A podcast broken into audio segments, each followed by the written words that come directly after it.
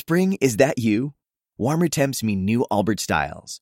Meet the Superlight Collection, the lightest ever shoes from Allbirds, now in fresh colors.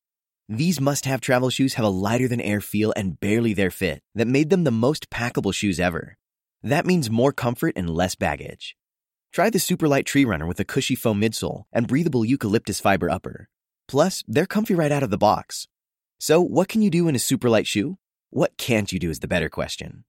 And because they're super packable, the real question is where are you taking them?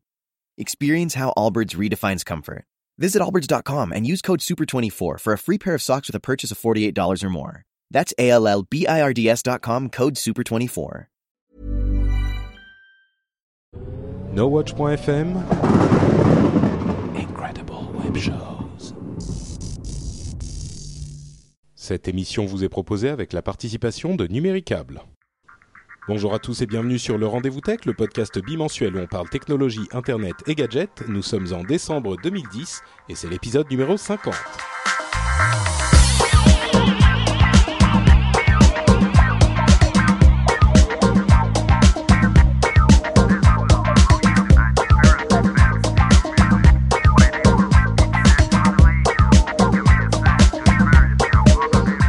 Tous et bienvenue sur le Rendez-vous Tech épisode numéro 50 avec euh, Patrick Béja qui, qui est moi et Jeff Clavier qui est, Qui est moi. monsieur qui va parler maintenant.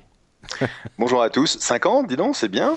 Ouais, hein, C'est un, beau chiffre. c'est- j'aime bien, 50 j'aime bien, ça sera sans doute moins joyeux quand ça sera mon âge, mais euh, oh, à 50 les choses commencent. Ouais, c'est ce que. tu- Bah, de toute façon, c'est ce que tu dis toujours. De toute façon, euh, à mon âge, euh, on est jeune. Exactement. Bon, en tout cas, le rendez-vous tech est jeune, ça c'est clair. Et vous remarquerez que normalement, il doit y avoir Yann et qu'il n'est pas là. Et que ça fait plusieurs fois euh, qu'il a malheureusement, euh, qu'il peut pas assister à l'émission, qu'il peut pas être là. Et malheureusement, c'est parce que son vrai travail, j'espère que vous entendez les guillemets dans mon dans ma voix, euh, son vrai travail lui demande euh, beaucoup de son temps, ce qui est parfaitement scandaleux. Et hélas, euh, il va euh, à partir de maintenant se faire beaucoup plus rare dans le rendez-vous tech. Il essaiera de passer de temps en temps, mais euh, d'ailleurs il sera peut-être là un petit peu plus tard aujourd'hui, mais d'une manière générale il sera sans doute absent. Euh, donc on va se retrouver pour les épisodes où on avait généralement Jeff et moi-même euh, et Yann, et ben juste à Jeff et moi.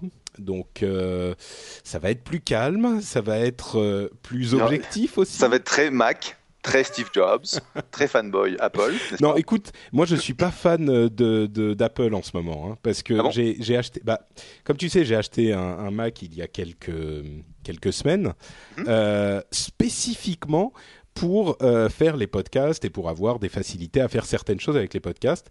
Et ben, il se trouve que euh, l'expérience pour pour l'audio, ça va, il y a des trucs très bien. Pour la vidéo, c'est assez terrible. Euh, la, la EyeSight ne marche pas avec Flash. Alors, euh, on sait que Apple n'aime pas Flash, mais enfin quand même. Et pour réussir à lancer le broadcast Ustream sur lequel je, je stream en live généralement euh, avec la caméra, même en, uti- en utilisant une webcam externe, ce que je fais en ce moment, c'est la croix et la bannière. Ça marche une fois sur deux, par moment ça marche pas. Enfin, c'est un problème connu visiblement dans le système en ce moment sur Mac. Mais il n'empêche que mes rêves, moi, de euh, tu as un Mac, ça marche tout de suite et t'as pas besoin de t'emmerder, bah c'est pas vraiment vraiment réalisé quoi. C'est un petit peu euh, comme sur Windows, une fois ça marche, une fois ça marche pas. L'audio t'arrives à le capturer, parfois t'arrives pas, parfois ça met le truc que tu veux pas. Enfin bref, c'est euh, c'est pas l'idéal. Ah, bah, tu vois, tu m'envoies désolé parce que moi, j'ai euh, j'ai mon MacBook Air et euh, le transfert, l'installation, l'utilisation, ça a été absolument génial et c'est c'est une des plus belles machines que, que j'ai Oui, achetées. oui, non, mais je, suis quelques- d'accord. Mais j'aime beau- j'aime beaucoup le, le Mac, le MacBook Pro que j'ai acheté, mais il est quand même, si tu veux, il y a des, c'est un ordinateur quoi. Et, et il a les défauts qu'ont tous les ordinateurs. Alors quand tu fais des trucs super simples, ça va. Quand tu fais des trucs un poil compliqués, eh ben tu peux Mhm. te retrouver avec des, des, des problèmes euh, habituels euh, que tu as euh, un petit peu moins que sous Windows parce que c'est plus contrôlé, mais quand même. Enfin Mhm. bref. Donc euh, en ce moment, j'étais, j'ai passé quelques jours à m'énerver Quelques sur jours. Mac, c'était marrant. Juste un, truc à propos de Yann, euh, faut savoir que l'heure à laquelle on a choisi d'enregistrer LRDV, c'est relativement pratique pour moi parce que c'est pendant ma pause, ma pause déjeuner. Pour Yann qui est sur la côte est des, des États-Unis, enfin du Canada, c'est beaucoup plus compliqué pour lui parce que c'est un enregistrement à 4 heures et clairement être chez lui à 4 heures d'après-midi dans un contexte de boîte de jeu, c'est pas facile. Donc il a fait beaucoup d'efforts pour nous, mais c'est vrai que c'est assez compliqué. Et oui, hélas, euh, donc effectivement, je voulais conclure sur ce sujet. Euh, donc c'est un horaire, bah, pour moi, c'est 20 heures, pardon, 22 heures généralement à Paris, donc je peux pas vraiment le faire plus tard. J'ai pas de son qui m'arrive. Tu m'entends pas là? J'entends que ton micro. Est... Bah, c'est bon.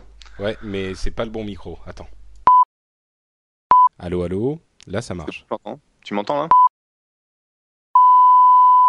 Bon, je suis, euh, je suis maudit. Non seulement le, le Mac m'a emmerdé pendant tout le week-end, mais en plus, là, le PC marche pas non plus.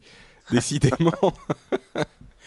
bon, j'espère que ça, passe, ça va pas se reproduire pendant le pendant l'émission.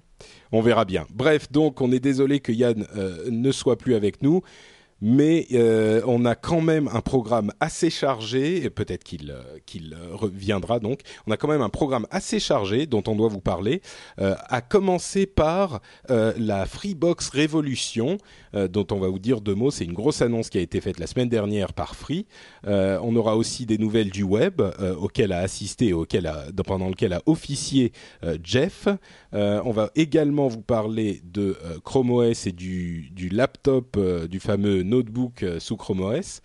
Euh, ça, c'est un ordinateur portable en français, et de plein de petites autres choses un petit peu plus euh, minimes, un petit peu moins importantes. Mais donc, en France, le gros morceau, c'était la Freebox Révolution la semaine dernière, qui a été annoncée par Free en grande pompe pendant une conférence de presse où toute la, la, presse justement était présente. Et Jeff, toi, je crois que tu n'en as pas vraiment entendu parler aux États-Unis, n'est-ce pas?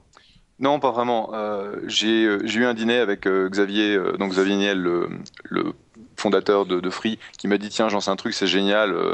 faut que tu suives un peu, mais j'ai pas, j'ai pas vraiment suivi. J'en ai juste entendu parler. D'accord. T'étais occupé à skier en fait.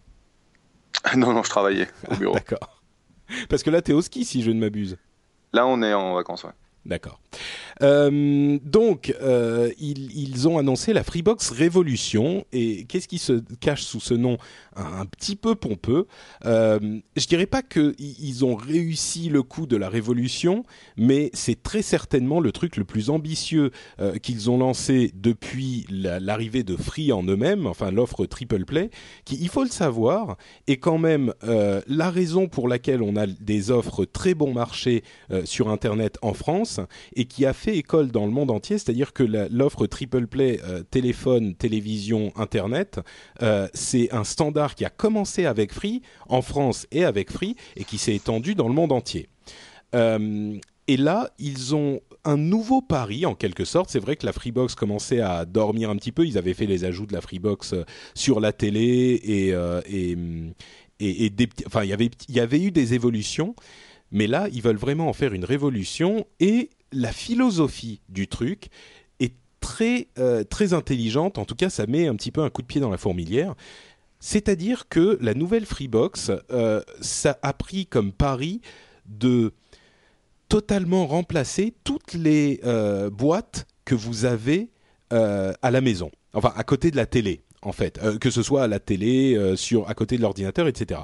Je résume. Hein la Freebox Révolution, d'une part, elle est designée par Philippe Stark, ça ils en ont fait tout un tintouin, moi je la trouve pas super belle, mais bon, elle est quand même moins moche que, l'ancienne.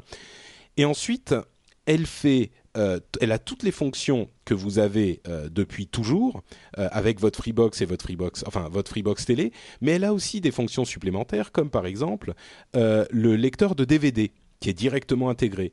Elle fait fibre et téléphone classique.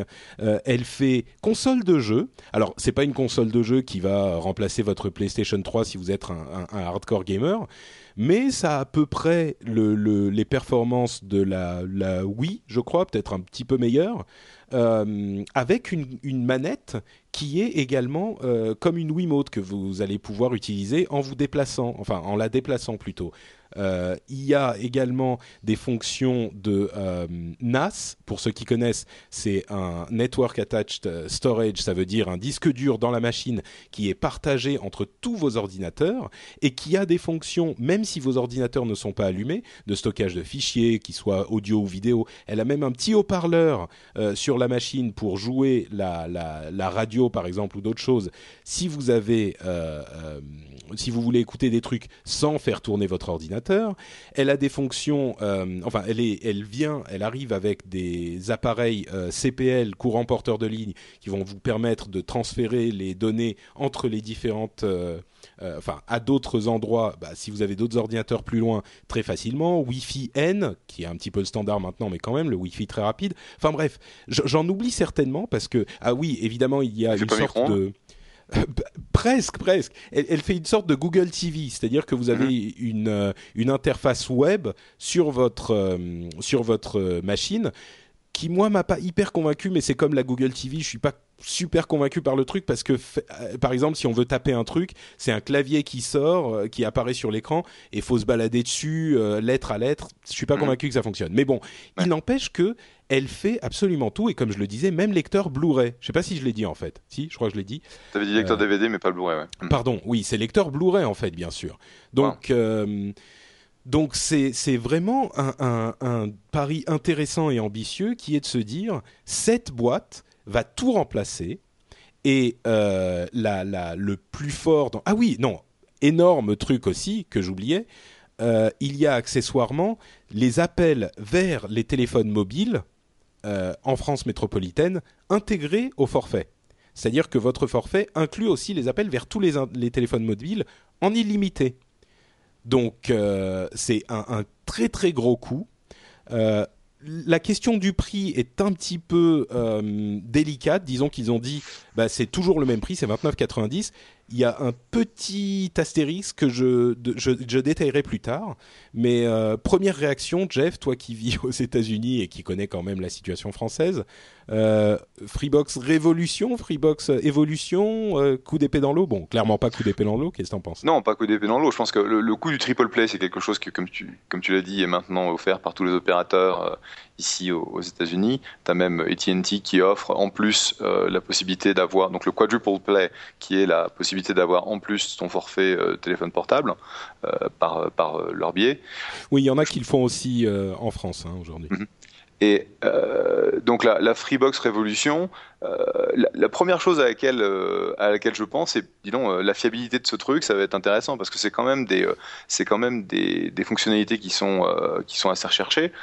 c'est des choses qui vont tomber en rade assez souvent et quand tu vas mettre tout tout sur, euh, sur, dans la même boîte, ça va être intéressant de, de, voir ce que ça, ce que ça donne.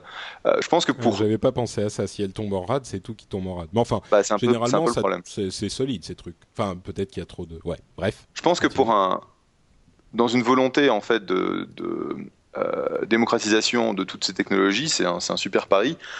Parce que, bon, il y a beaucoup de gens qui, qui n'iraient pas aller chercher du Blu-ray, qui ne mettraient pas du euh, le, truc sur le, le courant pour euh, la distribution de données, etc. Donc je pense que c'est c'est un, pari super intéressant.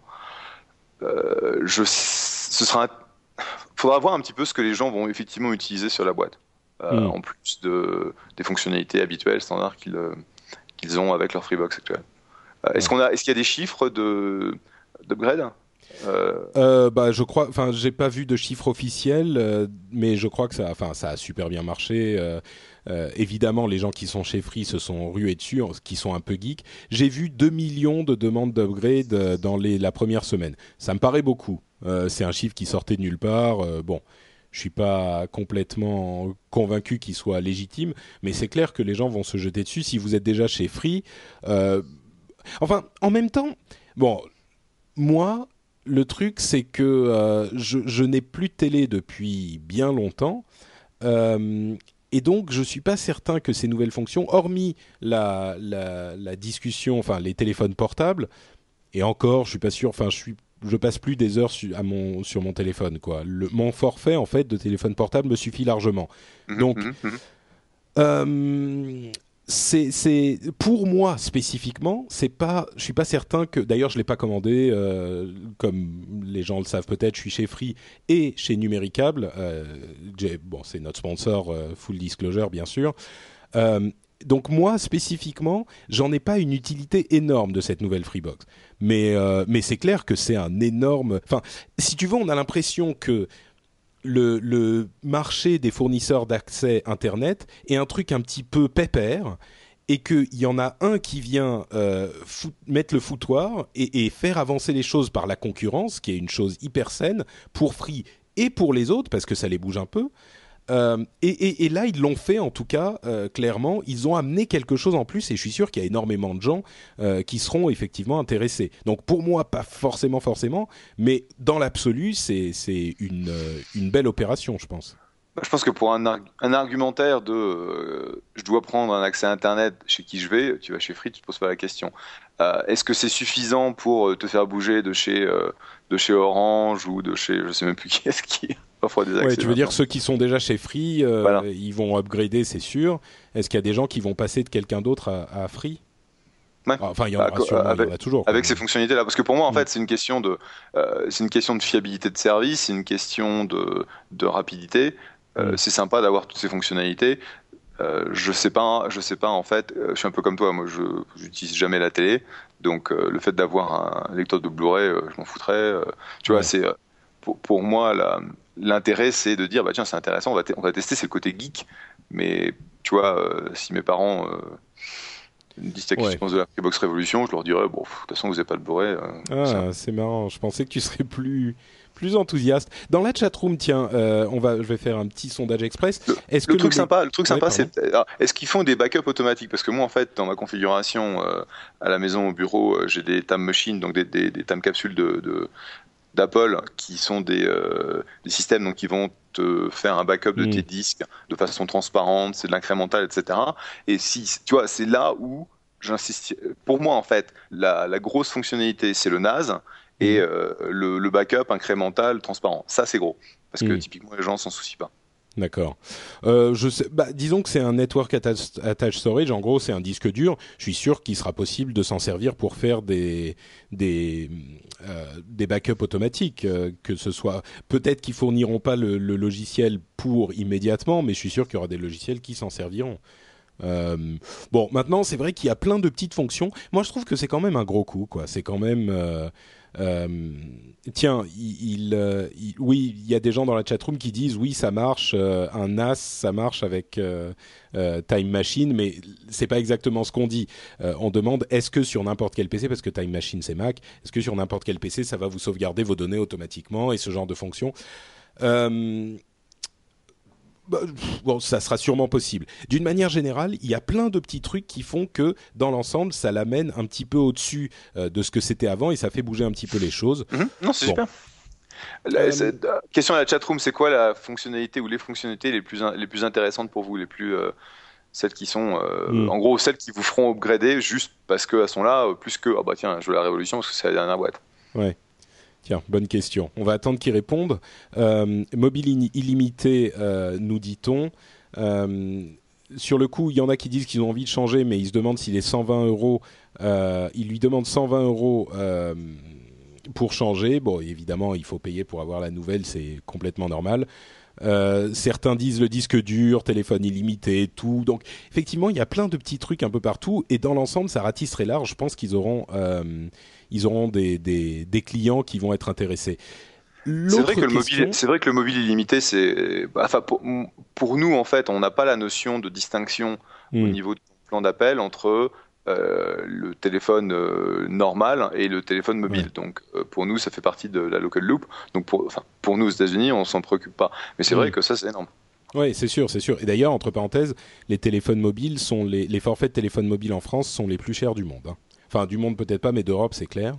Et petite anecdote, quand euh, Orange vous dit euh, les, télé, les SMS quand vous êtes en Europe sont au même prix que quand vous êtes en France, vous vous dites euh, oh ouais super cool, euh, c'est bien, j'ai pas payé beaucoup plus.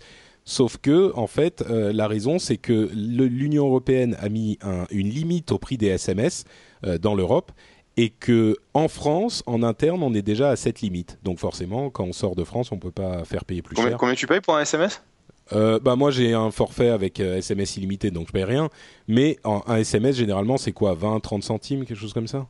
Wow ah ouais non mais c'est de la folie. Bref, euh, pour revenir sur Free, la, hum, ah, dans la chatroom on me dit 10 à 15 centimes. Bon. Euh, dans l'autre question avec cette révolution, tout le monde s'est dit bon bah est-ce qu'ils vont enfin euh, faire augmenter leur prix? Parce que c'est vrai qu'ils sont depuis un long moment à 29,90 euros. Et ce qu'ils ont dit c'est qu'ils n'augmenteraient pas le prix. Donc toujours pour 29,90€. Là où il y avait une petite astérisque qui a fait un petit peu de bruit euh, dans les jours euh, qui ont suivi, c'est que c'est bien 29,90€, sauf si vous êtes en dégroupage total. Le dégroupage total, c'est quand vous n'avez plus d'abonnement France Télécom et que vous êtes uniquement chez Free pour votre ligne téléphonique. Eh ben, euh, avec le dégroupage total, en fait, ils vous font payer 6, ou 7 euros supplémentaires euh, que je vous dis pas de bêtises, 5,99€ supplémentaires, euh, avec la, logique que si vous n'êtes pas en dégroupage total, vous devez payer votre abonnement France Télécom qui est d'à peu près 15 euros par mois. Euh, si vous êtes en dégroupage total, eux, ils ne vous feront payer que 6 euros de plus. Et avant, ils ne faisaient rien payer. Donc en fait, les gens qui sont en dégroupage total vont devoir payer 6 euros de plus. Alors, il y a des gens qui ont un petit peu gueulé euh, parce qu'ils disaient oui mais non finalement euh, c'est pas euh, pas le même prix machin moi je comprends qu'ils soient obligés d'augmenter leur prix quoi surtout qu'ils offrent des services supplémentaires énormes ça me choque pas du tout qu'ils soient obligés d'augmenter le prix et même avec la fameuse taxe Barouin Sarkozy qui risque d'arriver de 2 ou 3 euros d'ici quelques mois Bon bah on en avait déjà discuté, c'est vrai que ça, fait un petit bah ah, c'est une taxe euh, c'est une taxe qui risque d'arriver sur les abonnements parce que les enfin c'est pas vraiment une taxe Baron Sarkozy en fait. Enfin oui, elle s'appelle la taxe Baron Sarkozy, c'est pas vraiment eux qui la veulent, le fait est que la TVA était différente sur différents éléments offerts par les fournisseurs d'accès internet sur hmm. les triple play. Donc euh, ils, mettent tout ça au niveau. Bref. je me rappelle. Euh, non, le, point, le point sur le coût du, du dégroupage complet, faut quand même se, se rappeler qu'il y a un coût de raccordement au réseau téléphonique, puisque in fine, il va falloir que tu droppes tes appels sur le réseau téléphonique. Alors je ne sais pas comment ça se passe euh, en, France, mais aux États-Unis, euh, c'est clairement un coût fixe que tu dois, tu dois supporter. Mm. Et donc euh, le fait qu'il te fasse payer un tiers de ce que tu devrais payer chez France Télécom, faut pas exagérer quoi. Ouais, ouais, non, c'est légitime. Et même là, on se retrouve à 35,98 euros par mois en dégroupage total ce qui est vraiment pas super cher pour tous les services qu'ils offrent. Donc euh, moi, ça me choque pas, ça me choque pas du tout. Et, pour ça, tu as quoi?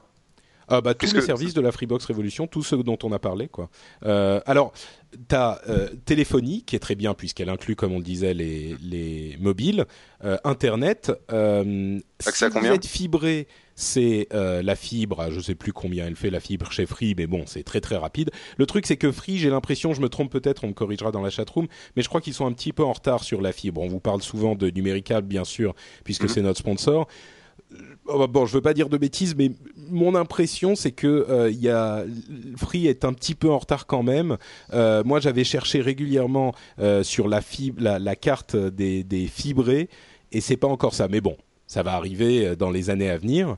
Euh, et donc on a aussi la télévision. Là encore, euh, bon, je suis vraiment objectif. Hein, je dis ce que je pense parce que ce que ce qu'il faudrait dire par rapport à, enfin, ce que mon sponsor nous dit de dire. Mais la télévision chez Free, c'est pas non plus la panacée. Quoi, il y a des chaînes ouzbek, ukrainiennes et Dieu sait quoi c'est pas pour la télévision qu'on prend Free encore. Mais il y a quand même, tu vois, la TNT, tout ça, il y a Free, enfin, pardon, il y a la télévision, le téléphone et Internet, l'offre Triple Play et toutes les offres de la nouvelle euh, Freebox euh, Révolution. Bah, tu vois, juste pour donner une, euh, une comparaison, si moi je maintenant je suis passé chez Comcast à la maison, donc hmm. ça fait du 20 mégas down, du 3 mégas up et je pourrais passer à 50 mégas sur sur du câble, hein, c'est pas encore de la fibre. Et pour ça, euh, j'ai un, un package promotionnel entre le, câble le câble télé et l'accès Internet à 59,90, je pourrais avoir la téléphonie en plus hmm. à 79, je crois, mais au bout d'un an, tu vas te retrouver à payer 150, 160 dollars. Hein. Ah oui. Donc c'est quand même non négligeable. Hein. ouais, non, c'est clair. C'est clair, c'est clair. Non, mais ça, et, je vous, enfin bref, effectivement, il y a du, très très bon euh, dans tout ça et dans les offres internet en général euh, en France, quoi. Euh, donc voilà, la Freebox Révolution, en tout cas, il faut garder un œil dessus. Il y a plein de choses super intéressantes. Euh, et puis, je pense qu'on va en entendre parler à l'avenir. Surtout que euh, ça va obliger les autres opérateurs un petit peu pépères, là encore, comme SFR et Orange, c'est les deux premiers qui me viennent à l'esprit, qui, qui, ont laissé leur réseau, enfin pas leur réseau vieillir, mais leur offre se faire un petit peu bon standard. ça va les obliger à réagir aussi, et ça sera très bien pour Internet sur tout le, le, le territoire français. Mhm. Euh, deuxième sujet, on a passé beaucoup de temps sur la Freebox Révolution, mais elle le méritait bien. Euh, le deuxième sujet que je voudrais aborder, c'est euh, la fameuse conférence Le Web, à laquelle Mister Clavier était présent et modérait quelques panels, enfin quelques discussions. Euh, alors moi, malheureusement, j'étais en vadrouille entre la Russie et euh, l'Ukraine, et etc. Donc j'ai pas pu y aller, mais euh, heureusement, puisque tu y étais, tu vas pouvoir nous faire un petit bilan de, du web. D'abord en commençant par expliquer de quoi il s'agit pour ceux qui connaissent pas encore. Oui, donc la conférence Le Web, c'est un événement qui existe depuis maintenant 8 ans, euh, ça a été lancé par euh, Loïc Lemer qui était sur euh, le, rendez-vous tech quelquefois et son épouse mhm. Géraldine qui fait en gros tout le boulot. Et puisque Loïc en fait pour lui c'est vraiment le contenu et Géraldine c'est l'infrastructure. Et je pense qu'aujourd'hui le web s'est vraiment installé comme l'événement européen phare et je veux dire un événement mondial puisqu'on a on a accueilli plus de 3000 personnes sur deux jours à Paris avec un contenu qui était monstrueux. J'ai arrêté de compter le nombre le nombre d'intervenants à 100. Euh, je crois qu'en tout, il y en avait 114, un truc comme ça. Et ce que j'ai en gros, c'est la conférence tech euh, européenne et même une, qui prend une grosse place dans le monde euh, depuis quelques. Enfin, à vrai dire, c'est la première fois, moi, aujourd'hui, je l'ai vu de loin. cette année, c'est la première fois où j'ai vu que vraiment, pardon, il y avait des répercussions dans les médias au même titre que pour n'importe quelle autre conférence de ce type-là, quoi. Exactement, exactement. C'était en fait l'événement marquant pour moi cette année, au-delà du, du, chiffre, j'ai 3000 Pékin, je peux te dire. Euh, ça fait du monde, quand tu, on a, on a trois halls euh, d'exposition, on a, enfin c'est gigantesque. Hein. Mhm. Euh, c'est au nord de Paris, quand il neige, c'est la merde.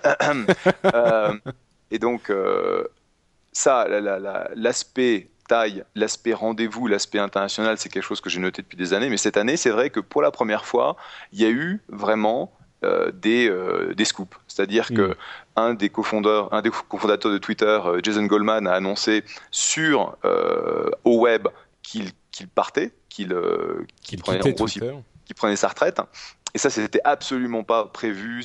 Personne n'était au courant. Il a, lâché ça comme ça. Et, donc, le mec qui l'interviewait, il euh, je vais aller faire un post là tout de suite. Euh, bougez pas, je reviens, parce que c'était euh, c'était quelqu'un de TechCrunch.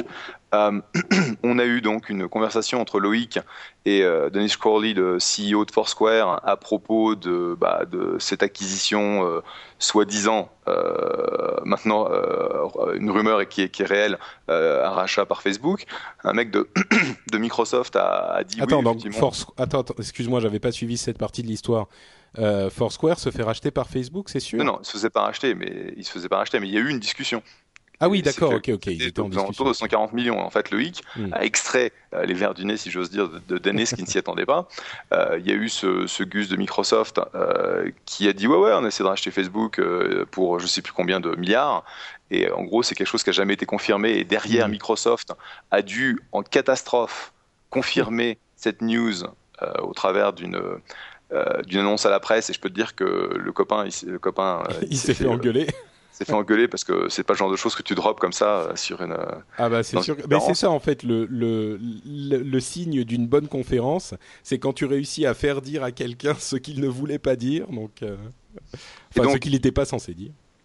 Sur deux jours, c'était c'était franchement un rendez-vous un rendez-vous incroyable quoi. Alors on a eu effectivement le petit problème de la neige qui a complètement bloqué Paris le premier jour. Et donc, il fallait. Marissa Mayer devait repartir. Donc, en gros, je me suis. Marissa Mayer, dont on vous a déjà parlé, qui était la VP de, de, Search, de la recherche chez Google, qui a changé de poste maintenant.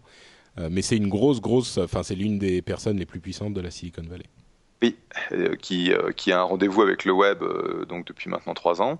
Et donc on s'est retrouvé dans le métro avec elle, Mike Harrington, Robert Scoble pour que je les, je les dépose à leur, à leur hôtel Parce en métro. Ils ne pouvaient pas prendre de voiture, c'était bloqué partout. Ah oui, Paris était absolument impraticable. c'était c'était assez incroyable. Et ils l'ont fait dans, je veux pas dire dans la joie à la bonne humeur, mais en tout cas dans la bonne humeur. D'accord. ok, donc c'était c'était une bonne expérience quoi. Oui, c'était c'était quelque chose qui était euh, c'était vraiment un, un, événement qui était euh, qui était remarquable puisque bon on avait euh, tous les tous les grands patrons de, de l'informatique française donc euh, Jacques-Antoine Grangeon vente privée Xavier Niel donc Free on vient d'en parler Marc Simoncini mythique mm. euh, Pierre Kosciusko-Morizet presse ministère ils étaient là ils étaient ils étaient à l'arrière ils étaient un, c'est partie du jury donc euh, du, euh, du, concours des startups. C'était super sympa, ils étaient, euh, ils étaient faciles à, accéder, donc j'ai vraiment trouvé ça sympa. Et Loïc était content sur les rotules, j'imagine, mais qu'est-ce qu'il Loïc était complètement explosé. parce qu'il a, il a commencé cette, cette conférence à quelques blogueurs il y a une dizaine d'années. C'était vraiment un tout petit truc qu'il a commencé comme ça pour se retrouver et puis que ça prenne une telle ampleur. Ouais, bah, c'était les blogs, c'était c'était très sympa. On avait fait ça au Sénat. Euh, il fallait que tout le monde passe par le, détecteur euh, de, de, métaux, et donc ça avait pris un temps fou pour euh, pour lancer le truc. Et c'était, oui, c'était c'était même pas, c'était une centaine. On était 100, 120. Donc très sympa. Tu vois maintenant une organisation d'une centaine de personnes. Euh, plus que ça d'ailleurs pendant la conférence, euh, une, une, infrastructure absolument monstrueuse, des, euh, un, giga de, de, bande passante pour la journée, 4000, 4000 euh, euh, PC, téléphones connectés sans un glitch. Donc ça, c'est les copains de, de British Telecom qui ont fait un excellent boulot. non, c'est une infrastructure monstrueuse et c'est devenu en fait un rendez-vous, un rendez-vous majeur. Là, il y a plein de boîtes qui ont, qui ont annoncé des choses, qui se sont lancées là. Donc c'est, c'est, et, et, ce qui m'étonne, enfin ça m'étonne plus, mais je vois en fait dans les vols qui amènent bah, les gens de, de la vallée à Paris, euh, je veux dire, c'est. Euh, faut réserver quelques mois à l'avance, quoi. Tu aurais, tu aurais en fait un contenu de conférence Silicon Valley, euh, je veux dire tout ce qui se fait de, très propre, avec les gens qui vont au web. Donc c'est franchement notable. Donc bravo Loïc, bravo Géraldine.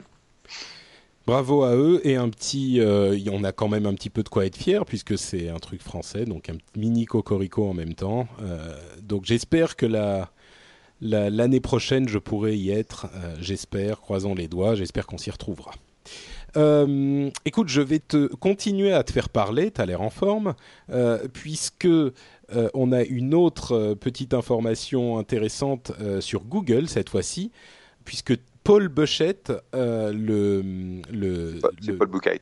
Buchheit, ah d'accord. Paul Buchheit. Buchheit. qui est le, créateur de Gmail, en gros, le mec qui était à l'origine de Gmail. Euh, donc c'est un type qu'on écoute quand il dit quelque chose, a dit que euh, le, Chrome OS, dont le, prototype est sorti il n'y a pas si longtemps, euh, disparaîtrait dans un an ou alors serait inclus, enfin serait euh, fondu, on ferait une fusion avec Android. Euh, donc il n'y croit pas du tout à Chrome OS. Il croit que c'est un OS qui n'a pas vraiment d'avenir. C'est très très surprenant euh, venant de la part de quelqu'un comme ça.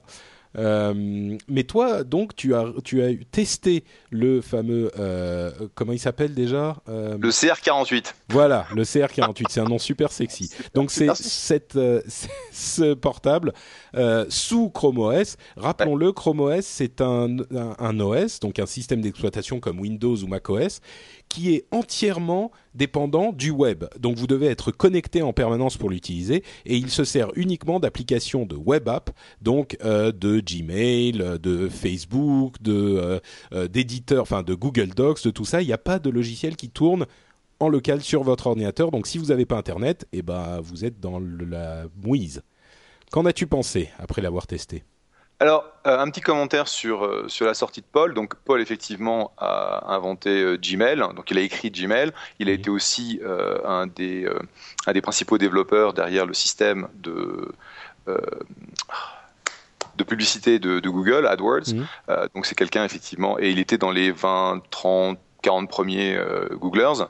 Donc ça veut dire qu'il s'est fait un paquet de pognon. et, donc c'est vrai que c'est quelqu'un qui est considéré comme un des, un des geeks qu'on écoute beaucoup dans la vallée, parce que c'est quelqu'un qui est assez très proche de la technique. Et c'est vrai que c'est, c'est pas inintéressant comme sortie il y a deux choses que je, que, que je soulignerai. Un, c'est vrai que euh, Google a quand même un, un gros historique euh, de produits un peu foireux. Donc euh, là, le dernier qui sont, qui sont en train d'annuler, c'est Google Latitude, hein, qui était en fait leur, leur Foursquare à eux. Donc mm. ils ont mis beaucoup de produits sur le marché qu'ils ont, qu'ils ont retirés. Donc je pense qu'il y a, un, Enfin, Buzz n'est pas encore retiré, mais il marche pas du tout. Wave, enfin il y en a plein, oui. Wave est mort. Donc il y a ce côté-là. je pense que in fine, qu'est-ce que veut faire Google avec, avec Chrome OS C'est trouver une solution pour des, euh, des centaines de milliers de tu vois d'opérateurs euh, de, de, petits business etc qui ont besoin de fonctionnalités basées au, en grande partie maintenant sur le cloud et qui ne veut pas, qui ne veulent pas gérer en fait un ordinateur, une installation, une maintenance. Et c'est vrai que euh, cette approche euh, telle le CR48, qui est vraiment un prototype, c'est une espèce de, bois boîte hein, euh, qui n'est là que pour démontrer les fonctionnalités de Chrome OS, c'est tout. c'est essayer de voir comment on peut remplacer le PC dans des, dans des, dans des contextes très très particuliers. Et je pense que... donc euh, quand tu dis des contextes très très particuliers, ils ne le destinent pas à, la même utilisation qu'un ordinateur classique en fait.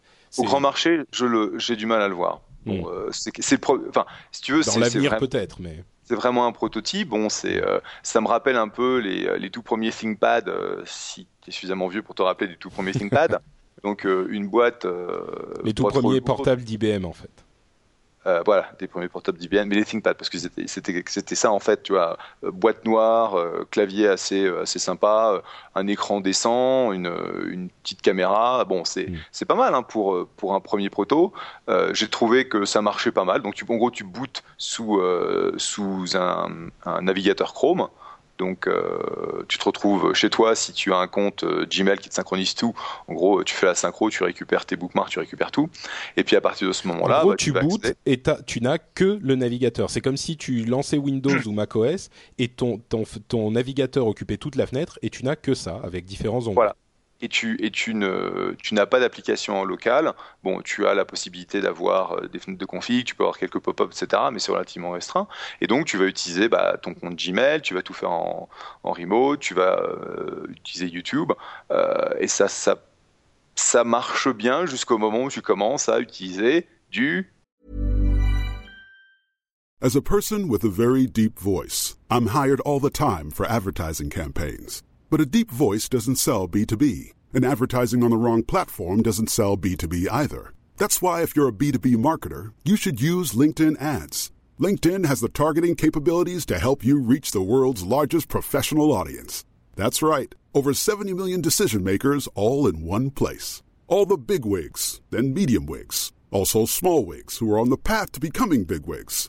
Okay, that's enough about wigs. LinkedIn ads allows you to focus on getting your B2B message to the right people. So, does that mean you should use ads on LinkedIn instead of hiring me, the man with the deepest voice in the world?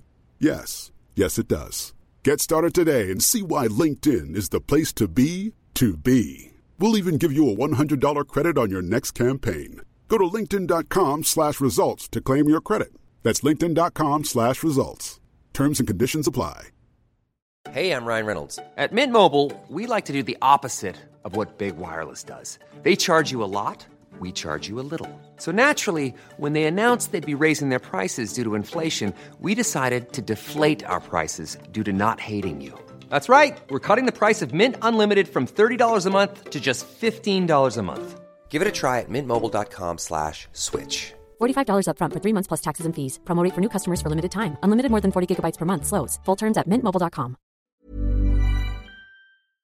Flash. Parce que l'implémentation Flash est vraiment merdeux, euh, vraiment merdique, et donc euh, euh, c'est très lent. Euh, ça, il n'y a pas, il a pas le côté performance, alors que bon, chez nous, on a quand même une bonne bande passante, et c'était, c'était en gros la plus grosse, le plus gros problème que j'ai pu trouver. Mmh. Donc, en un mot, Chrome OS, c'est décent pour son objectif. ça, c'est pas demain la veille que ça va remplacer un, un PC ou, ou un Mac, mais dans un contexte de, terminal où euh, tu veux un truc qui fonctionne, euh, où tu n'as rien à installer, tu n'as rien à maintenir, je pense qu'il y, a, je pense qu'il y a un marché. Ça, c'est mm. la, première, la première remarque. La deuxième, sur ramener Android et Chrome OS ensemble, je pense que c'est une remarque intéressante. C'est le, le pari qu'a fait Apple avec iOS. Donc, tu as iOS sur le téléphone et sur l'iPad. ce qui, à mon sens, pour l'iPad était, était, vraiment un très bon choix.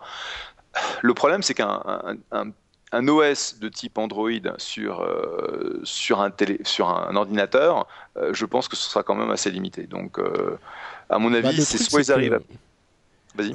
Non, pour moi, le, la différence principale, c'est que mine de rien, c'est presque paradoxal, mais Chrome OS a moins d'overhead, de, a moins de performance que Android, parce qu'Android, tu dois avoir du stockage d'applications sur la machine. en, gros, Chrome OS, si on caricature énormément, ça pourrait être le navigateur d'Android, tu vois Et tu pourrais avoir le navigateur d'un côté et tout le reste de l'autre. Et si tu veux rajouter tout le reste, un ordinateur du type euh, le CR48, il faut que tu rajoutes des trucs parce qu'il faut qu'il ait plus d'espace de stockage. Tu vas commencer à y mettre ta musique peut-être, tes films, etc. C'est plus du tout la même philosophie, c'est plus la même machine. Là, c'est presque une machine jetable. La machine n'a aucune importance. C'est un écran, un clavier et une connexion internet. Donc c'est vraiment une philosophie qui, à mon avis, est difficilement compatible. Ou alors, effectivement, comme il le dit, c'est jeter Chrome OS. Ça n'a plus du tout l'attrait le, de la légèreté de Chrome OS. Oui, et je pense que tu vois, dans un contexte euh, euh, d'utilisation très euh, jour le jour où tu vas bah, faire du Gmail, du YouTube, regarder des photos, etc. Franchement, quelque chose comme ça pour, pour mes parents, ce serait une fois que ça, une fois que c'est bien stable, c'est génial parce que j'ai pas besoin de gérer les virus, j'ai pas besoin de gérer euh, la version de l'OS qui s'installe pas, etc. Donc euh, c'est quelque chose d'intéressant. Donc je, je, moi je, je, regarde ce développement euh, de façon assez intéressante. Tu vois, le test que j'ai fait, c'est j'ai joué avec le CR48. Enfin j'ai joué, j'ai essayé. Pour moi en fait jouer c'est c'est quoi? C'est j'utilise l'ordinateur pendant une journée. Et je vois si j'arrive à m'y euh, à m'y retrouver. C'est clairement pour moi ça allait pas. Mais euh, je l'ai donné à ma fille donc euh, qui vient d'avoir 10 ans et ça marche très bien jusqu'au moment où elle fait du YouTube et elle dit ah, c'est lent, je veux je veux mon Mac. donc, donc même sur YouTube, même sur YouTube, qui est en Flash bien sûr, il peut être passé en HTML5, mais c'est une autre histoire. Même sur YouTube, c'est trop. Bon, c'est encore un prototype, c'est le début, mais comme on le disait, c'est un peu tôt, mais il peut y avoir des utilisations a priori euh, intéressantes. Et, je pense qu'il faut vraiment, il faut vraiment passer au-delà du CR48 en tant que boîte, parce que c'est clairement quelque chose qu'ils ont fait. Tu vois, quand ils m'ont dit, tiens, tu veux un CR48, qu'est-ce que c'est que ce truc? Et ils me disent, non, non, c'est notre, notre ordinateur euh, Google OS, enfin Chrome OS, on veut juste avoir du feedback. Euh, toi, tu es un chien, donc qu'est-ce que tu veux quoi? Et donc je l'ai récupéré. Et puis là, maintenant, j'attends mon Nexus S. Ah, tu vas le tester aussi Bah, je vais essayer. Bon, parce que c'est quand même. J'attends, en fait, je veux voir le Nexus S et j'attends avec impatience d'avoir un, un des, euh, un des très bons euh, Windows Mobile 7 là, mhm. euh, que, les, que les copains de Microsoft m'ont promis, parce que c'est quand même assez intéressant comme approche. Ah oui, c'est sûr. Et le Nexus 16, pour que ceux qui ne savent pas, c'est le nouveau téléphone de Google, enfin certifié par Google en fait. C'est leur, leur machine qui est construite par HTC cette fois-ci. Mhm. C'est ça. Autre nouvelle, un truc, allez, on va rigoler un petit peu, on était très sérieux. Euh, enfin rigoler, oui quand même, vous allez comprendre, euh, le fameux hack de Gawker. Alors Gawker, c'est une série de sites euh, extrêmement, extrêmement connus. comme Gizmodo, hein, vous le connaissez, Lifehacker, etc. etc.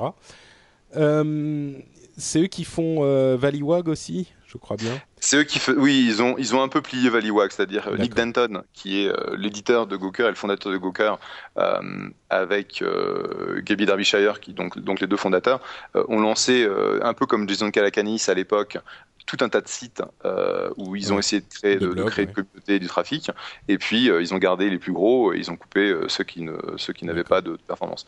Et ça marche très bien en fait. Ça marche très très bien. Euh, c'est un petit peu les, les Rambo du, du, blog, ils y vont un petit peu cash. Bref, euh, ils ont été hackés et leur base de données de, euh, de login et de mot de passe a été complètement piratée et rendue publique.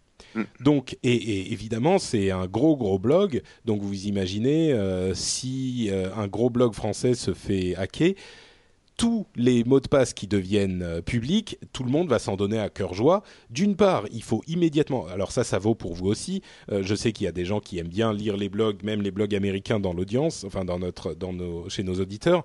Si vous aviez un login, enfin un compte chez l'un de ces sites-là, euh, il faut aller changer votre mot de passe là-bas. Et si vous l'utilisiez ailleurs, le même mot de passe, ce qui est pas bien du changer. tout, il faut le changer aussi.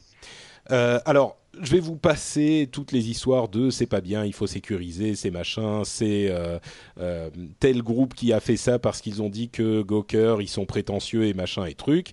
Bref, le truc vraiment marrant, c'est des gens qui ont pris cette liste de mots de passe et qui ont compilé des statistiques pour savoir d'une part quels étaient les mots de passe les plus utilisés euh, et d'autre part rigoler un petit peu. Alors, à- je sais pas, t'as vu les articles, j'imagine? 1, 2, 3, 4, 5, 6, 7, 8, 1, 2, 3, Voilà. 4, 5, 6, Alors, A, B, C, D, E, F. le plus le mot de passe Password. le plus utilisé, les deux mots de passe les plus utilisés, c'est 1 2 3 4 5 6 et password pour les deux mots de passe les plus utilisés. C'est hallucinant à quel point les gens utilisent des mots de passe hyper faciles à trouver quoi. Alors, je vous fais la liste au début 1 2 3 4 5 6 password 1 2 3 4 5 6 7 8 alors là, tout de suite, évidemment, C'est c'est vache, beaucoup mieux. c'est vache plus dur. Euh, Lifehack, QWERTY, ABC 123. Je connais quelqu'un qui utilise ABC 123 en plus.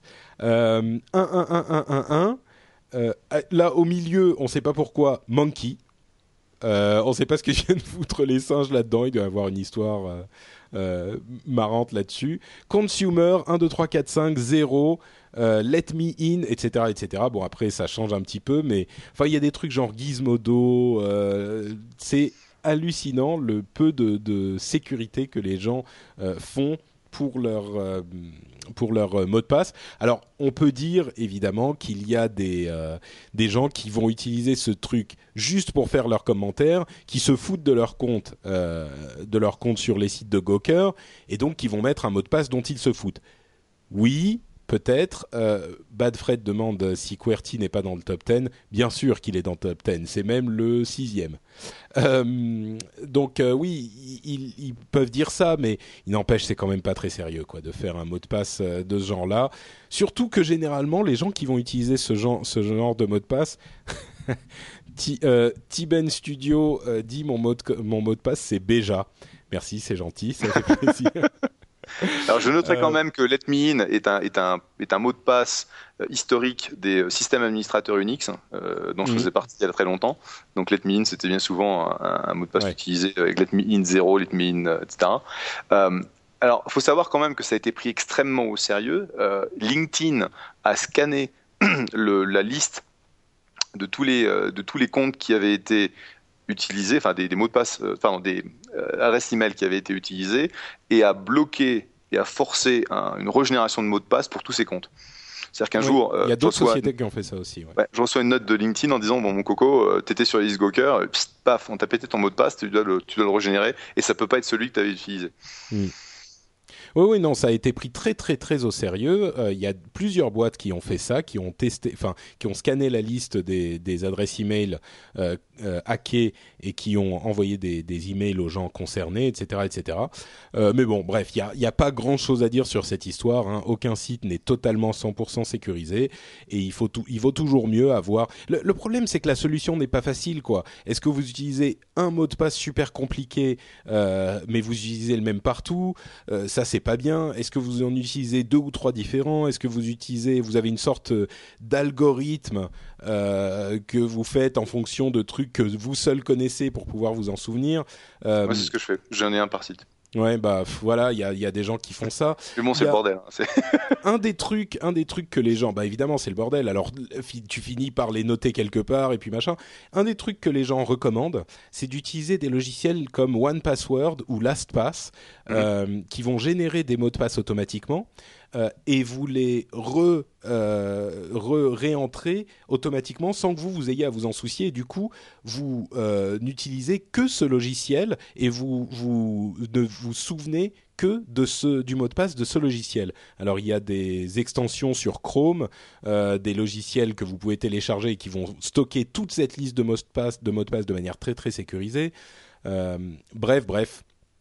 Euh, il n'y a pas de solution super simple, mais euh, ça a mis cette, ce problème un petit peu en avant. Et puis, c'était quand même marrant de voir les 1, 2, 3, 4, 5, 6 et tout ça. C'était amusant. Euh, ouais.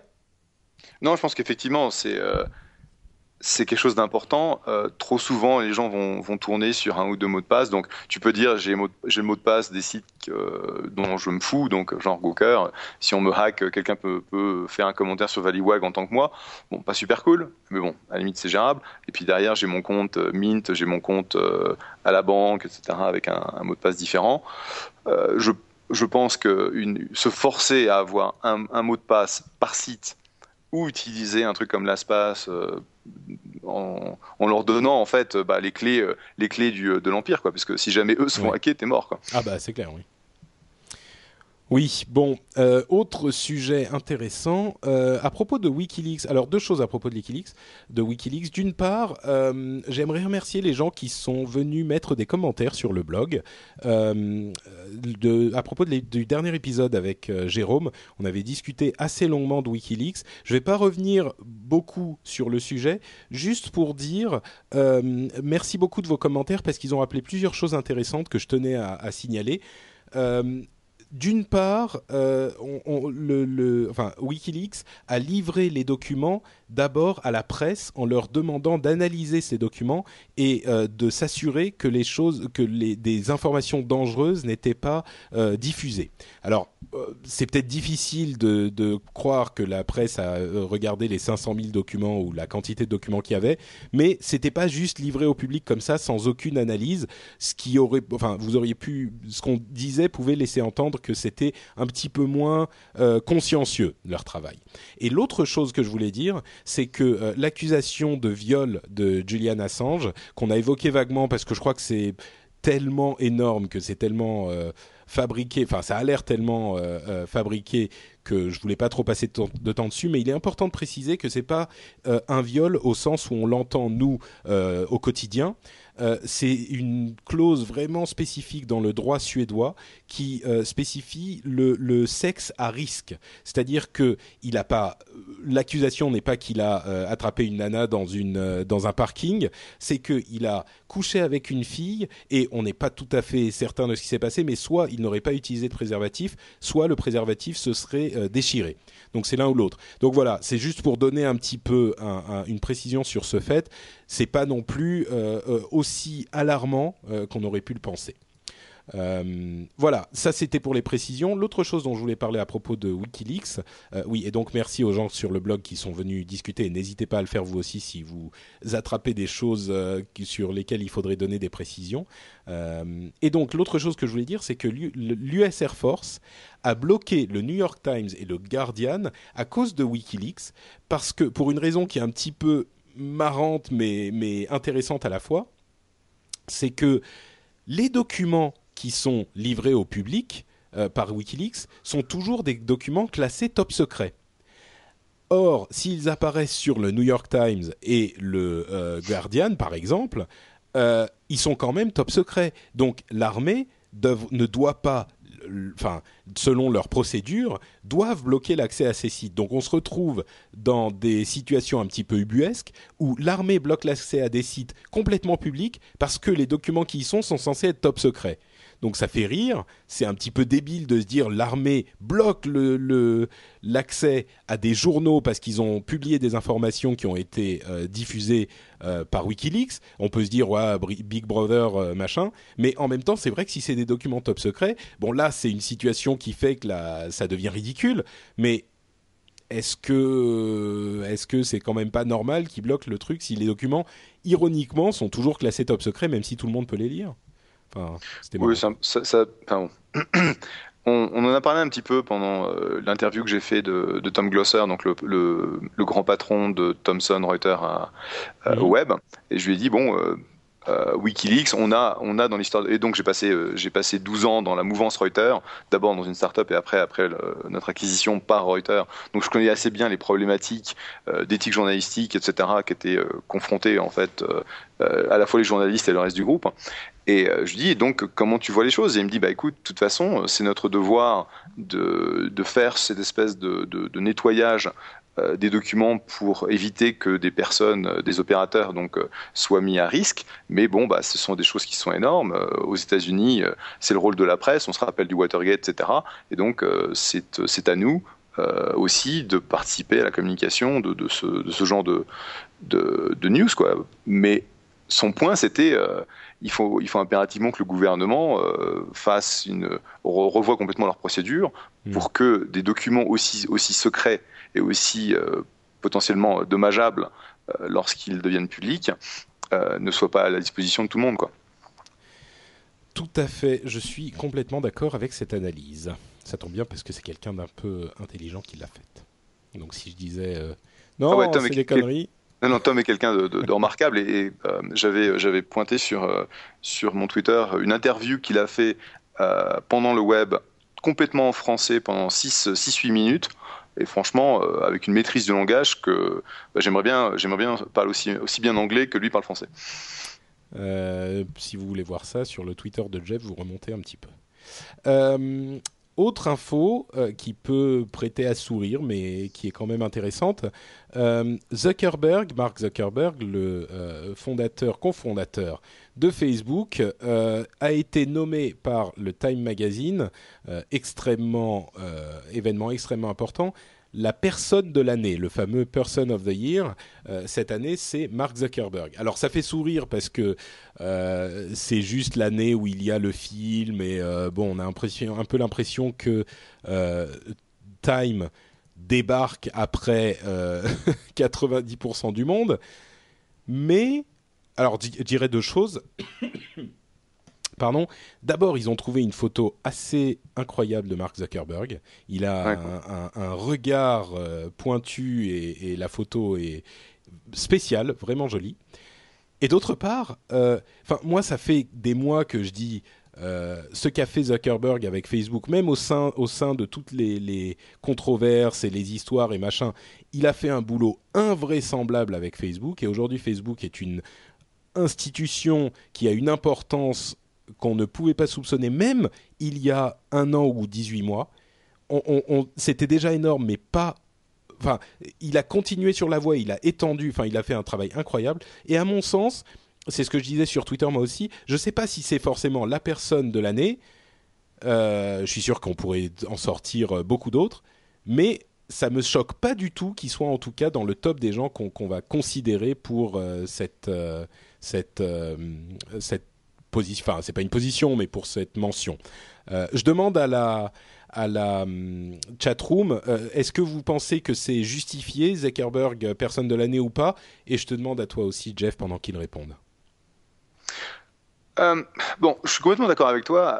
Ce qu'a fait, Marc, c'est assez incroyable. C'est-à-dire, bon, c'est quand même un, gamin qui a lancé ce site. Il y a eu pas mal de, drames autour du lancement, comme, le, comme on l'a vu dans le, dans le film, The Social Network, que je n'ai toujours pas été voir d'ailleurs, euh, parce que c'est quand même, d'après ce que j'ai entendu, c'est un bon film, mais c'est pas vrai, c'est pas la, c'est pas comme ça que ça s'est passé, donc bon. Euh, et, et surtout, on n'a pas donné crédit à Sean Parker pour tout le travail qu'il a fait au tout début, je pense, euh, puisqu'il il ils ont gardé en fait le côté assez intéressant de la personnalité de, euh, de Parker, mais ils n'ont pas franchement euh, insisté sur le, travail qu'il a fait vraiment dans, le, dans les tranchées pour que euh, Facebook en fait décolle au tout début.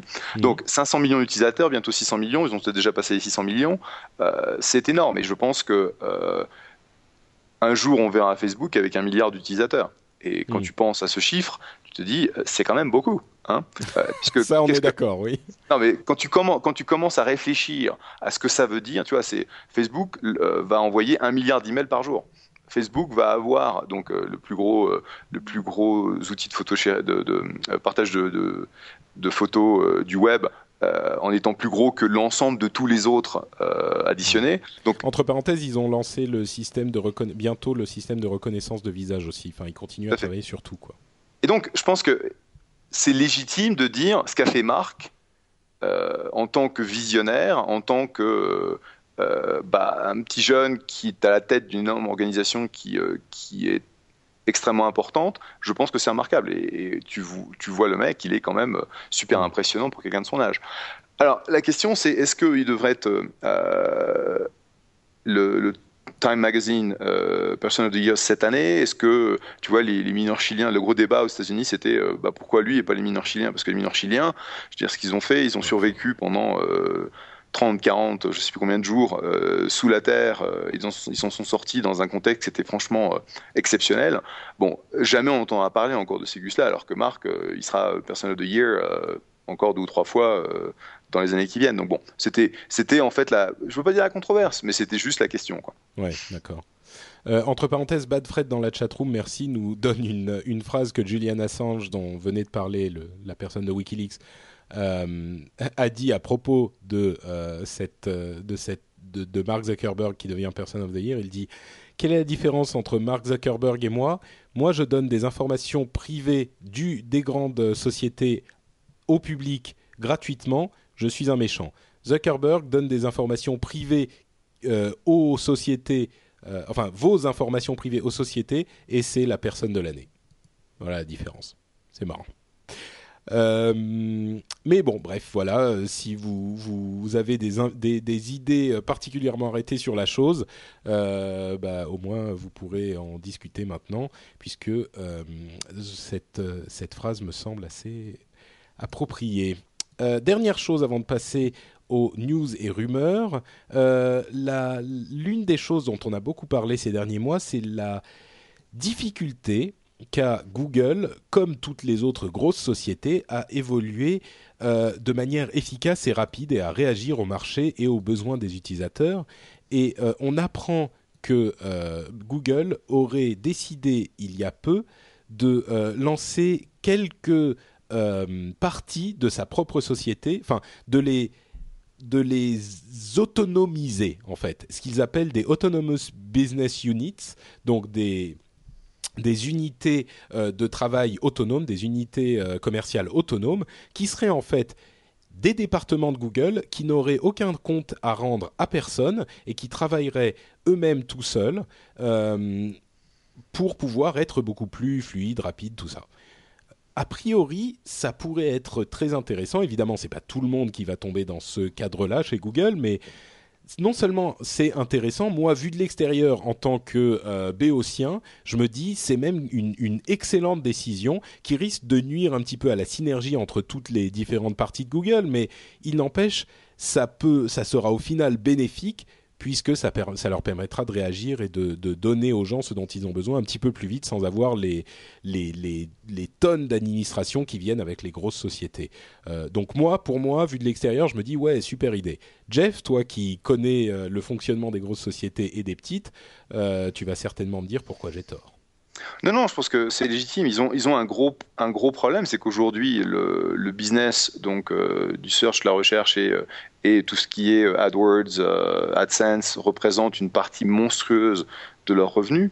Et ils ont du mal, en fait, à faire décoller d'autres lignes de business qui leur permettraient d'avoir un petit peu plus de, de, de, de balance euh, mm. pour, le, pour le futur. Parce que bon, aujourd'hui, c'est clairement bah, le, le, géant de, du domaine, il continue à prendre des parts de marché. Bon, on pense qu'ils vont enfin, finalement, réussir à faire de la, de la monétisation autour de YouTube. Euh, donc ça, c'est ça, c'est positif. Mais euh, c'est clair que pour lancer des nouveaux, tu vois, par exemple, le, le souci, c'est euh, le, le, business de, de l'entreprise. Donc, euh, ils ont un, serveur de cache, de, de, recherche que tu peux avoir. Tu, tu peux acheter un truc pour genre pour accéder à ton web interne et, Pardon, créer. J'ai pas, pas, compris. Tu peux. Ils ont plein de petits produits pour l'entreprise, du genre. Euh, tu peux avoir ton, moteur de recherche pour l'entreprise. C'est-à-dire que tu le mets à l'intérieur euh, de ton firewall, tu, pointes sur tes, sur tes euh, sites internes et ça va te donner en gros ton, mini Google pour toi. Bon, tout ça, ce sont des business qui sont monstrueux, c'est-à-dire que ça représente des centaines de millions de dollars, mais c'est un peu traité comme le parent pauvre. Mm. Donc, un des soucis, les, plusieurs soucis, les soucis que Google a, un, c'est la partie euh, compétitivité au niveau euh, euh, recrutement et rétention, c'est-à-dire Google est traditionnellement raidé par, par Twitter, par Facebook, et on avait parlé récemment dans un autre LRDV, ils sont obligés en fait de mettre des ponts d'or sur, sur les ingénieurs qui Pour vont... que les gens restent, ouais pour que les gens restent. Euh, c'est souvent euh, connu et, dénoncé que aussi euh, l'operating committee, donc qui est la dizaine de gus qui, font tourner Google, euh, a beaucoup trop la main mise en fait sur tout ce qui se passe dans la société. Et donc ça me paraît, ça me paraît une bonne chose qui soit un peu plus agressif sur une, une fidélisation. La question c'est comment est-ce qu'ils vont réussir à adopter, à adapter leur méthode de management pour en, pour en tirer parti. Quoi. C'est sûr que c'est pas évident, c'est une transition qui est difficile, mais au moins on peut euh, saluer l'essai. Je suis sûr qu'il y a beaucoup de gens euh, parmi ceux qui nous écoutent qui se disent euh, nous aussi on est dans un, on bosse dans un paquebot et ça serait pas mal d'avoir un petit peu plus d'autonomie pour tel ou tel truc parce que ah si on pouvait faire seulement ça ou seulement ça, ça serait tellement plus simple. Mais euh, bon, c'est pas toujours aussi facile dans les grandes entreprises et c'est très admirable de la part de Google de prendre cette, euh, cette direction. On va voir si ça se fera véritablement. Quoi. Surtout, euh, surtout quand tu sais que pour être significatif chez Google, il faut que tu aies une ligne de business entre 500 millions et 1 milliard, quoi. sinon t'es rien. Quoi. Juste en passant, tu vois. Oui, accessoirement. Euh, et voilà, c'était notre dernière grosse news. Euh, on va passer aux news et rumeurs juste après. je vais en rajouter une parce que tu veux jamais en parler. Ah. C'est que euh, donc on a on a vu la sortie il y a une dizaine de jours de Cataclysme, la dernière version de World of Warcraft, dont, pas, dont par définition Patrick ne parlera pas, mais qui a vendu 3,3 millions de boîtes boîtes d'accès en 48 heures, 24 heures, 24 36 heures, heures ouais. 24 heures. 24 Ce qui est absolument monstrueux. Oui, c'est vrai que j'en bon, j'en parle pas trop puisque euh, euh, certains d'entre vous le savent. Mon employeur c'est Blizzard Entertainment qui est l'éditeur de World of Warcraft. Euh, et effectivement, le, le, le jeu euh, qui est sorti a fait de, de, des bons chiffres de vente. Il a euh, battu les records, le record de, de, vente établi par la précédente extension. Donc, euh, effectivement, c'était une grosse nouvelle en, en gaming. J'ai enfin euh... réussi à aller me loguer euh, pour ouais. commencer à jouer et c'est super. Euh, parce que bon, j'étais quand, quand, même un peu busy. Mais euh, Patrick, je peux vous dire, n'en parle pas. Mais d'ailleurs, c'était pas au programme. C'est moi qui rajoute ça au dernier moment. Mais je peux vous dire que quand on l'a retrouvé euh, à, la, à, son retour de Russie, il était crevé, mais il avait un grand sourire. et il a mangé un gros hamburger et un gros brownie pour fêter ça. oui, non, mais tu sais que ça me manque hein, de pas en parler. Pour ceux qui écoutent le rendez-vous tech depuis peu de temps, euh, vous ne savez peut-être pas, mais j'ai commencé mes aventures podcastiennes dans un, une émission qui s'appelait euh, Azeroth.fr. Voilà, qui est d'ailleurs la raison pour laquelle Jeff et moi nous nous sommes rencontrés. Euh, et, c'était mon tout premier podcast et euh, je suis toujours un, joueur assidu de World of Warcraft. C'était un podcast sur World of Warcraft, donc sur le jeu. Et parfois, ça me manque de pas de pas en parler. Quel, parfois, tout le temps. Hein. J'aimerais j'aimerais euh, pouvoir encore participer à ces podcasts, euh, mais bon, effectivement, le fait que je travaille chez chez Blizzard me l'interdit un petit peu. Mais bon, c'est quand même, ça fait quand même plaisir de voir que les gens apprécient le jeu, ça c'est certain. Bon, passons donc au sponsor. Euh, comme je le disais, euh, Numéricable est notre sponsor, vous le savez bien. Et euh, je vais vous expliquer un petit peu pourquoi Numéricable est intéressant. Entre parenthèses, euh, je ne vais pas faire la comparaison un petit peu facile avec Free, euh, comme je ne fais jamais la comparaison avec d'autres. Je pense que Numéricable a des atouts qui sont suffisamment intéressants pour qu'ils restent valables sans qu'on fasse la comparaison de qui a la plus grosse.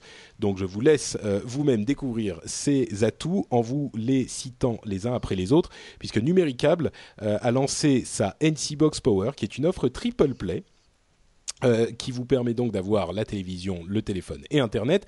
Elle coûte 39,90 euros par mois, mais euh, la télévision d'une part est très intéressante puisque évidemment Numéricable c'est c'était à l'origine euh, le câble, donc ils connaissent la télé, ils, savent les choses qui, vous intéressent dans la télé. Et ils vous donnent 150 chaînes, dont 15 chaînes en HD et c'est pas n'importe quelle chaîne, c'est-à-dire que c'est des chaînes qui sont vraiment choisies comme Sci-Fi, 13e rue, série club un petit peu mythique, Game One qui est en HD, ça je pense que ça vous intéressera.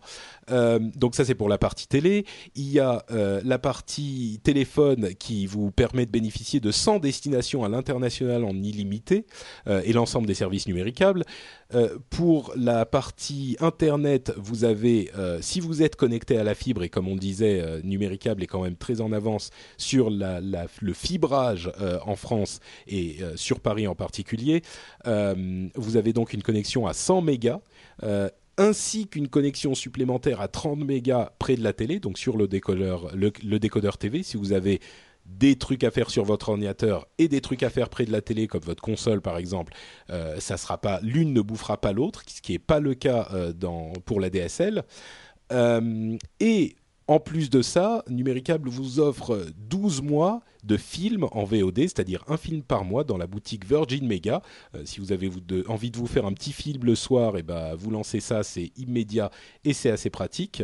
Euh, vous le voyez, vous le regardez euh, en deux secondes, pas besoin de descendre dans la neige et le froid au vidéoclub. D'ailleurs, il n'y a plus de vidéoclub nulle part, donc ça règle la question.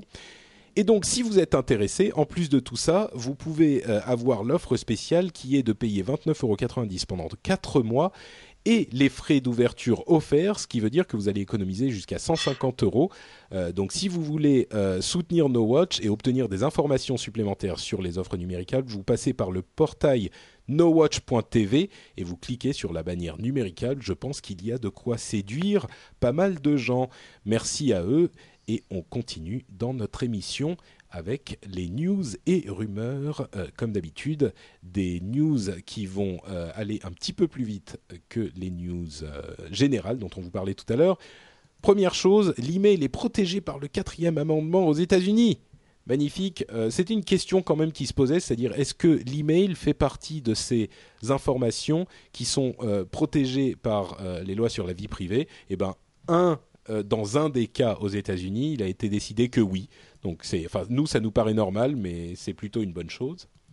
Euh, L'Internet est devenu aussi populaire que la télé. Ça a pris un moment, mais euh, les gens passent aujourd'hui, en moyenne, hein, bien sûr, autant de temps sur Internet que sur la télé. moi, ça me surprend pas énormément. Je passe zéro temps sur la télé, donc forcément. Mais toi, Jeff, tu passes du temps sur la télé encore? Non. D'accord. Bah donc. Je. le, seul truc que je regarde de temps en temps euh, aux États-Unis, et en fait je download sur iTunes, c'est Glee. D'accord, la série bien connue, effectivement. Euh, quoi d'autre, quoi d'autre, des trucs intéressants? Le gouvernement chinois a lancé un Twitter, un service Twitter, euh, enfin similaire à Twitter, officiel donc euh, c'est sympa, ça vous donne euh, les bonnes paroles de Mao, ce genre de choses. Donc si vous voulez euh, aller sur le, Twitter surveillé du gouvernement de la République populaire de Chine, bah maintenant vous pouvez. Je suis sûr que ça va être super intéressant comme, comme histoire. Aujourd'hui, j'ai labouré les champs à la gloire du, du parti. Oui, super, moi aussi. Euh, quoi d'autre? Microsoft a annoncé qu'au CES, il y aurait enfin, enfin, pas enfin, euh, tout plein de tablettes. Ouais, ok, je vois que ça. Yeah enfin, le, Galaxy Tab, le Galaxy, le, Galaxy Tab est pas si euh, est pas si naze que ce que je pensais, donc on verra. Ah c'est vrai? Bon, c'est pas génial. J'en ai, j'en ai pas, mais bon, j'ai vu des démos. C'est pas si mal que ça. D'accord mieux que tu pensais. C'est déjà ça. Euh, quoi d'autre, quoi d'autre, quoi d'autre euh, Bah écoute, je crois que c'est tout. Euh, ça va, ça va suffire pour pour cette, cet épisode. J'avais une liste des trucs genre les plus top moumoutes de l'année. Tout le monde commence à sortir ces listes genre les tweets les plus puissants, les meilleures vidéos, les machins. On le gardera peut-être pour le prochain épisode. là, on a fait déjà un petit peu long, donc c'est pas plus mal. et on a en plus pas de statosphère de Guillaume. Donc, euh, je ne sais pas si c'est passé, c'est la première fois que Guillaume ne m'envoie pas sa statosphère. Peut-être qu'il pensait pas qu'on ferait l'épisode. Euh, mais vous savez quoi, je vais quand même donner le nom de son site, statosphère.fr, qui nous donne toujours des chiffres sympathiques sur euh, l'actualité du net et de la technologie. Et on arrive à la fin de l'émission. Jeff, dis-moi, comment les gens peuvent-ils te retrouver sur l'Internet du cybernaute? Euh, bien écoute, euh, twitter.com slash Jeff pleindecast.com slash Jeff et autrement Jeff Clavier un peu partout un peu partout. Pour ma part, c'est euh, patrickbeja.com où vous retrouvez tous les liens vers les sites de réseaux sociaux, etc., dont euh, NotePatrick sur Twitter. Et d'une manière générale, vous pouvez aller sur nowatch.net pour découvrir toutes sortes de podcasts sympathiques et intéressants, et notamment un série, un, série, un podcast qui s'appelle Season 1. Tu parlais de séries. si vous aimez, si vous aimez les séries, vous pouvez écouter Season 1 qui est animé par Sophie et Alex et qui vous parlera de toutes vos séries préférées. Je pense que vous aurez de quoi passer de bons moments avec cette émission sur No Bah voilà, on vous dit merci à tous. Euh, on vous souhaite euh, de bonnes vacances et puis un joyeux Noël. et puis une bonne année parce que on se nous on fera pas un RDV avant l'année prochaine donc ouais exactement. bonne fête bonne année mangez pas trop. Profitez bien du du sapin des amis et si vous allez au ski bonne neige. Et rendez-vous en 2011 merci à tous. Ciao ciao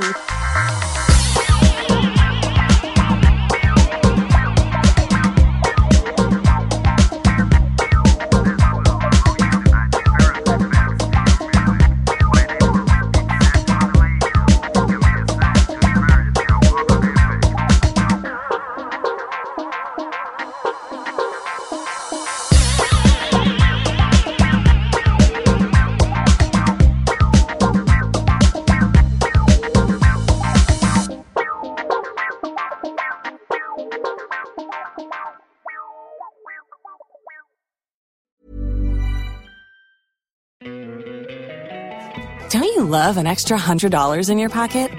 Have a TurboTax expert file your taxes for you by March 31st to get $100 back instantly. Because no matter what moves you made last year, TurboTax makes them count. That means getting $100 back and 100% accurate taxes only from Intuit TurboTax. Must file by 331. Credit only applicable to federal filing fees with TurboTax full service. Offer can be modified or terminated at any time.